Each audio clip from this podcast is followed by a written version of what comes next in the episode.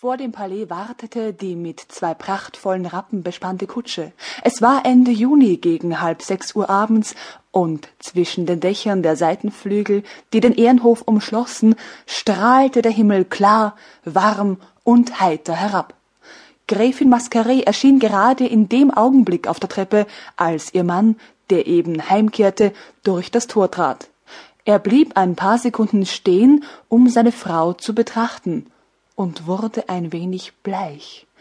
Sie war sehr schön, schlank und sah vornehm aus mit ihrem länglichen, feinen Gesicht, ihrem goldigen Elfenbeinteint, den großen grauen Augen und dem schwarzen Haar. Ohne ihn anzublicken, stieg sie ein.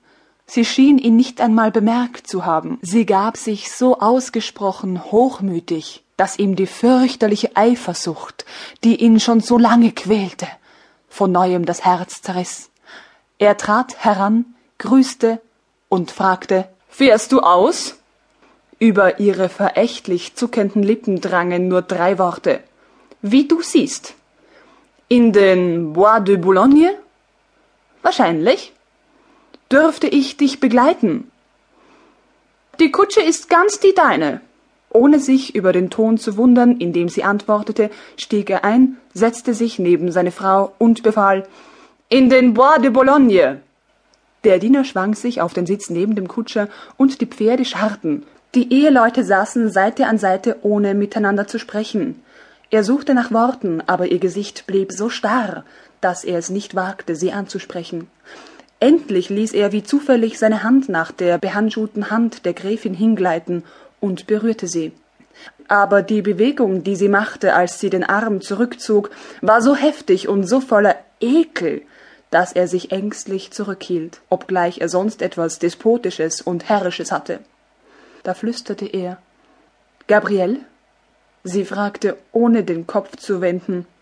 Was willst du? Du bist wunderschön. Sie antwortete nicht und blieb mit der Miene einer verletzten Königin, regungslos sitzen. Sie fuhren jetzt die Champs-Élysées hinauf zum Arc de Triomphe. Das riesige Bauwerk zeichnete sich mit seinem gewaltigen Bogen am Ende der langen Straße vom roten Horizont ab. Die Sonne schien darauf niederzusteigen und feurigen Staub vom Himmel herabzuschütten. Und ein doppelter Strom von Wagen, deren silberne Beschläge und Kristallene Laternen im Abendlicht glänzten, ergoss sich zum Bois de Boulogne hinaus und zur Stadt zurück. Meine liebe Gabrielle, nun konnte sie sich nicht mehr zurückhalten und sagte mit zorniger Stimme Bitte lass mich in Ruhe. Jetzt kann ich nicht mal mehr in meinem Wagen allein sein. Er tat, als hätte er nicht gehört und fuhr fort Du hast nie schöner ausgesehen als heute. Sie war mit ihrer Geduld zu Ende und antwortete mit hervorbrechender Wut Das hat gar keinen Zweck, dass dir das jetzt auffällt, denn ich schwöre dir, dass ich dir nicht mehr zu Willen sein werde.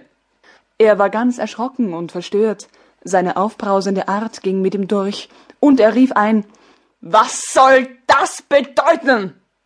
das mehr den brutalen Herrn und Meister verriet als den liebevollen Gatten. Sie antwortete leise, obgleich die Bediensteten auf dem Bock bei dem ohrenbetäubenden Rädergerassel nichts hören konnten. Was das bedeuten soll? Was das bedeuten soll? Soll ich es dir wirklich sagen? Ja. Soll ich dir das alles sagen? Ja. Alles. Alles, was ich auf dem Herzen habe, seitdem ich das Opfer deines brutalen Egoismus geworden bin? Er war rot geworden vor Staunen und Erregung und brummte mit zusammengekniffenen Zähnen. Also sprich. Er war hochgewachsen, breitschultrig, mit langem rötlichen Bart, ein schöner Mann, ein Gentleman und ein Herr der Gesellschaft, der als tadelloser Ehegatte und ausgezeichneter Vater galt. Zum ersten Mal, seitdem sie das Palais verlassen hatten, wandte sie sich ihm zu und sah ihm ins Gesicht. Du wirst aber unangenehme Dinge zu hören bekommen. Ich will dir nur sagen, mach dich auf alles gefasst. Ich habe vor nichts Angst, am allerwenigsten vor dir. Er sah ihr in die Augen und schon packte ihn die Wut. Er brummte. Du bist verrückt. Nein, aber ich will diese fürchterliche Qual, die ich seit elf Jahren erdulde, nicht mehr ertragen, immer wieder Mutter zu werden. Ich will endlich in der Gesellschaft leben. Das ist mein Recht, wie das aller Frauen.